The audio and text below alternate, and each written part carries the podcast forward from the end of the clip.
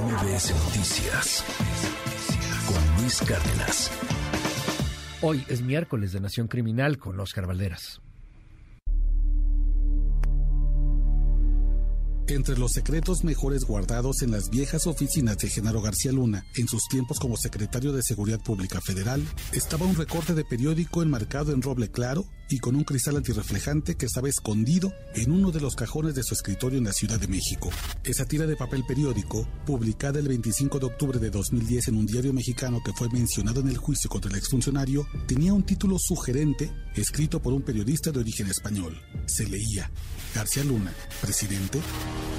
García presidente. El texto hacía un audaz pronóstico. Si García Luna lograba atrapar un pez gordo del crimen organizado, y le entregaba la cabeza de los gobernadores priistas al presidente Calderón, el entonces superpolicía sería el candidato ideal para mudarse a Los Pinos. Dos fuentes que conocieron ese recorte en el despacho de Genaro García Luna contaron a MBS Noticias por separado que el exsecretario federal lo atesoraba con esperanza. Lo leía a menudo para sí mismo, aunque lo supiera de memoria. Ese marco contenía lo que él creía que era la semilla de una idea plantada en el círculo rojo del poder que podía germinar en una inesperada flor. García Luna, mando supremo de las Fuerzas Armadas en México. Había sido un largo trayecto para llegar hasta ahí, de joven peleonero en el barrio de la Romero Rubio, había brincado espía del CISEN, luego agente especializado en secuestros que cobraba un porcentaje de los rescates no pagados para aumentar su riqueza personal y finalmente director de la Agencia Federal de Investigaciones y secretario de Estado. Quienes no lo conocían decían que solo era un corrupto coleccionista de casonas y motocicletas de lujo, pero en su círculo más cercano, la cofradía llamada los Doce Apóstoles, se intuía que su riqueza tenía otro destino, financiar una carísima campaña que lo llevaría hasta la presidencia de la República. En aquel 2010 no había otro secretario de Estado más poderoso que él. Juan Camilo Mourinho, confidente de Felipe Calderón, había fallecido dos años antes y con él se había erosionado el poder de la Secretaría de Gobernación. García Luna era más temido que el procurador Eduardo Medina Mora, más influyente que un secretario de Hacienda. Y el PAN no tenía en algún gobernador a una carta fuerte para pelear contra la ola del nuevo PRI. Es cierto, García Luna, alias el metralleta, por tartamudo, frío y osco, no tenía carisma, pero sí tenía millones de pesos para invertirlos en series de televisión que contaran su historia como la de un joven de origen humilde que se convirtió en el improbable héroe de la guerra contra el narco y condecorado en Estados Unidos. Para veteranos de la política como Guillermo Valdés o Rubén Aguilar, sus sueños presidenciables eran predecibles. García Luna estaba enganchado a la idea de convertirse en un personaje mediático, acaso inspirado por el ascenso de Enrique Peña Nieto. Ávido de reconocimiento y de protagonismo, el único paso hacia arriba, tras ser considerado el vicepresidente de facto de México, era llegar al Poder Ejecutivo Federal. ¿Qué importaba que en realidad fuera un traidor a su patria y un alto miembro del cártel de Sinaloa? No era la primera vez que un narco aspiraba a ser presidente de México. El último había sido el exgobernador tamaulipeco Thomas Yarrington, quien recitaba en sus spots que él podía, quería y sería presidente, pese a sus nexos con el cártel del Golfo. García Luna, cuentan las fuentes a este reportero, estaba obsesionado con ser el hombre más poderoso del país. Gracias a una nómina secreta, contrataba encuestas telefónicas que medían su popularidad y que le leía a su ex colaborador Edgar Eusebio Millán. Su caída es tan alta como sus anhelos. Este martes, un jurado de dos estadounidenses lo halló culpable de cinco cargos criminales que lo confirman como un delincuente que perdió el fuero y está a semanas de perder su libertad para toda la vida. Así lo resumió el Departamento de Justicia de los Estados Unidos en un duro comunicado tras el fallo del juicio. El que alguna vez fue el más alto funcionario de seguridad de México es ahora un criminal convicto. O, dicho de otro modo, el que alguna vez fue el policía más poderoso y soñó ser presidente es ahora un narcotraficante confirmado.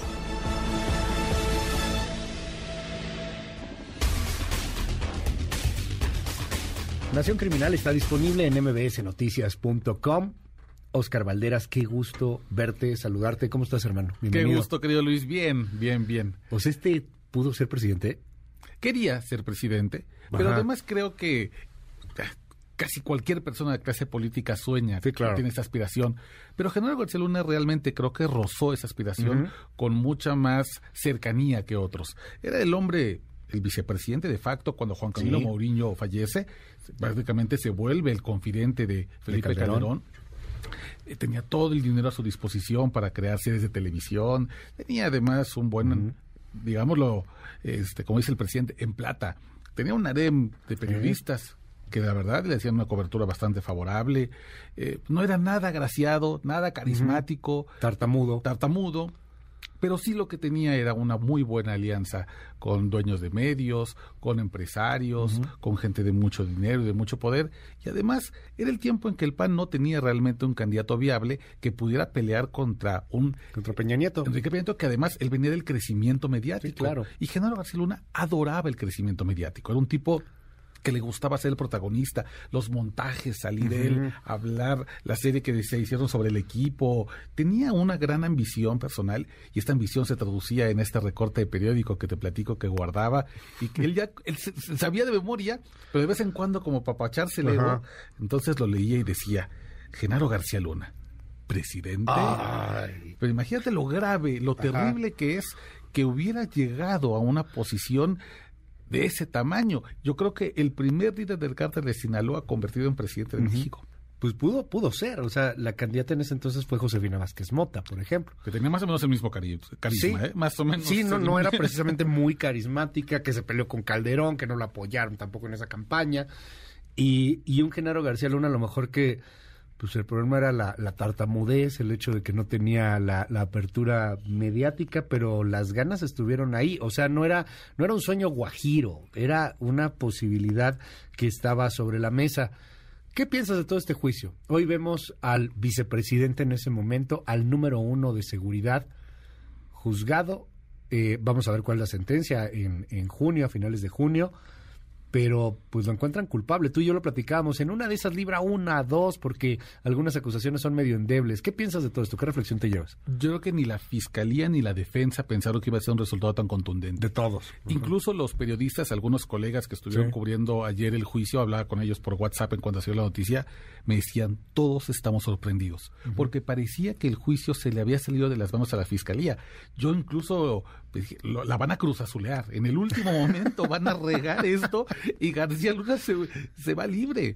Pero yo creo, yo hago una, hago una lectura, digamos, en dos tiempos. El primero es que aunque se trata de una persona sentada en el banquillo de los acusados, lo que en realidad se juzgó es un sistema político y de gabinete de seguridad que se deslizó al cártel más poderoso sin que pudiéramos crear una alerta ciudadana, una auditoría externa, un freno para impedir que esto siguiera, porque fue continuo. Esto comenzó en el 2001. Okay. Y se extendió al menos hasta 2012, aunque sabemos que evidentemente la influencia de García Luna y sus nexos con el cártel de Sinaloa se mantiene incluso hasta ahora.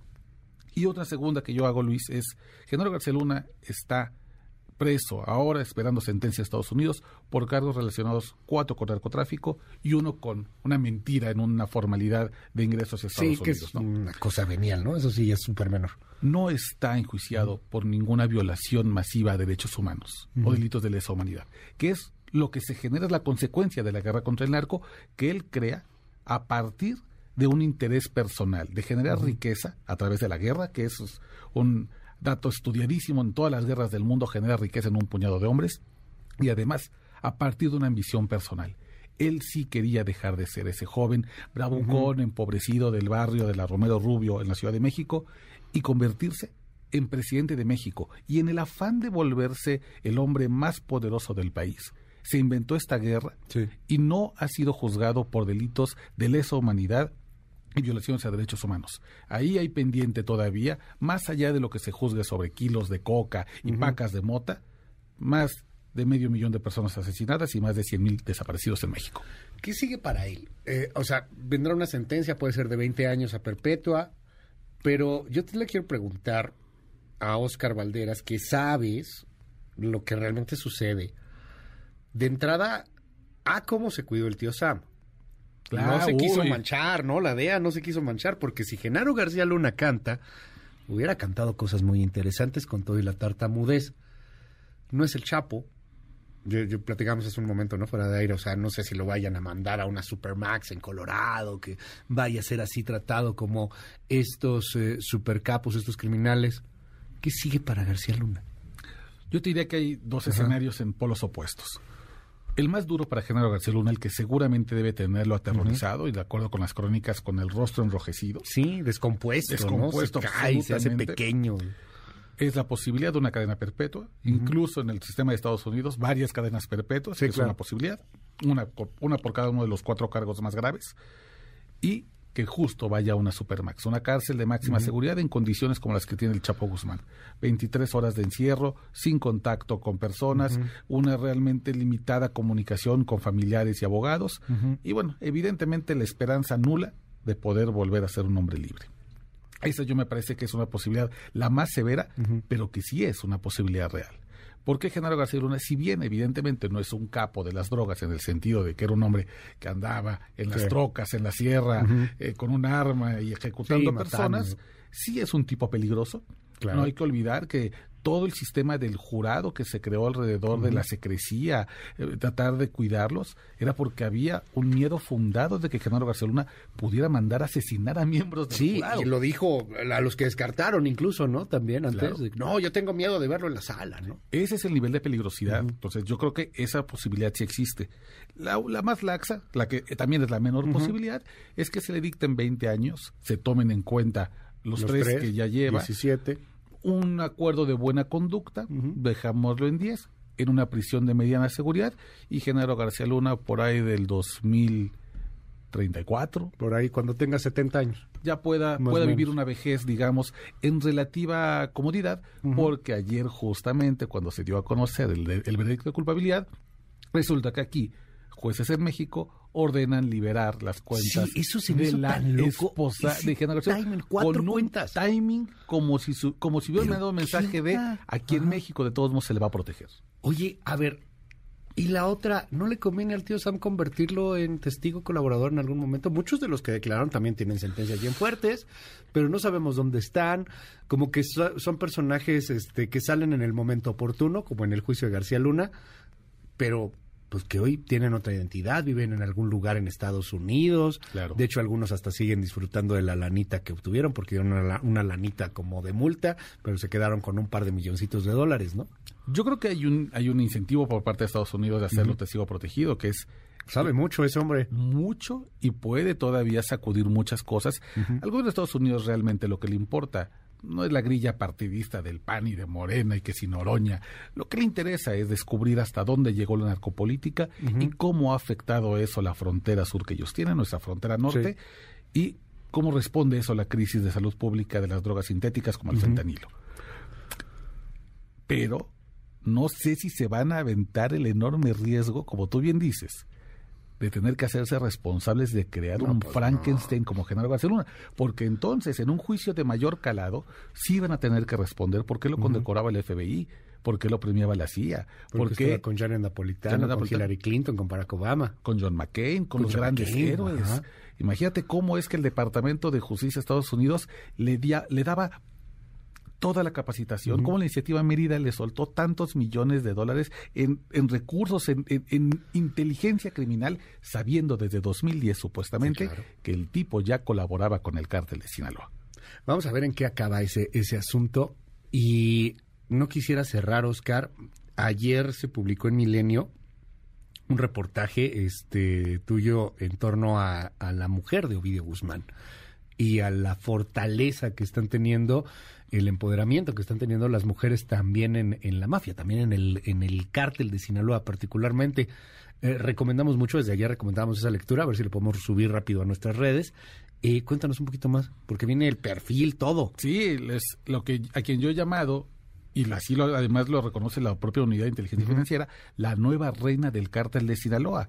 Es una mujer que se llama Adriana Mesa, es hija de un narcotraficante muy conocido en la zona de Durango, que nació en Tamazula, conocido como el M6, Raúl Mesa Ontiveros, quien fue un hombre muy cercano al JT, que a su vez era muy cerca del Mayo Zambada, y después el M6 crece en estructura criminal y se vuelve un aliado de Ismael Zambada García. con esa alianza, él se va a vivir a Culiacán, se hace de mucho dinero, se asienta como estas de las familias, digamos, de la nobleza del cártel de Sinaloa en la capital de ese estado.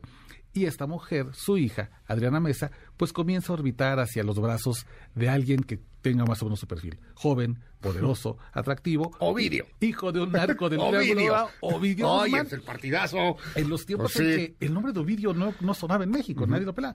Pero un tipo atractivo, poderoso, Hijo del Chapo. millonario, ella guapa, atractiva, Claro. poderosa, hija del M6, y desde hace al menos 10 años tiene una relación formal. Ella es la madre de las dos hijas de Ovidio, una de las niñas que por cierto resultó lesionada en el operativo de Sí. Culiacanazo 2, y ella, pues como muchas otras mujeres en Que el son gemelas, ¿no? Son gemelas, exacto. ¿Y qué le pasó a la que resultó lesionada? Un, un roce de bala en la pierna, al parecer. Hay, hay incluso una fotografía de un edredón rosa como de un infantil. Sí que está lleno de sangre, de tiene- princesas. tiene mancha de sangre, Sí que es rosa ahí en el, en el tema, que se, se mantuvo en mucho sigilo este tema de qué le había pasado o no a la hija, ¿no? Al parecer fue Sí, una lesión no grave, afortunadamente para la niña. Eh, y bueno, esta mujer, siguiendo los pasos de Emma Coronel, no es solamente la esposa de alguien de poder en el cártel. Son ya, las mujeres han dejado de ser estas parejas trofeo. ¿no? Las, No, las buchonas que solamente tenían que verse bien, Ah. a adoptar posiciones de poder. Emma Coronel, por ejemplo, era una mujer que tenía el control financiero del cártel y opera, operó, por ejemplo, el pago de sobornos para que el Chapo Guzmán escapara de las cárceles de máxima seguridad. Adriana Mesa, la nueva reina del cártel de Sinaloa, tiene un perfil similar. Joven, operadora financiera, y una vez que Joaquín El Chapo Guzmán es extraditado, Emma Coronel se entregó hace dos años a la justicia de Estados Unidos, Ovidio Guzmán dejó caer la corona, ella la recoge y se la ha colocado en la cabeza. Oscar Valderas, un honor tenerte siempre aquí. Gracias, gracias hermano, con toda la admiración. Te seguimos. Muchas gracias, querido Luis. En Twitter podemos seguir la conversación, arroba Oscar Balmen. Gracias, gracias, es Oscar Valderas. MBS Noticias con Luis Cárdenas.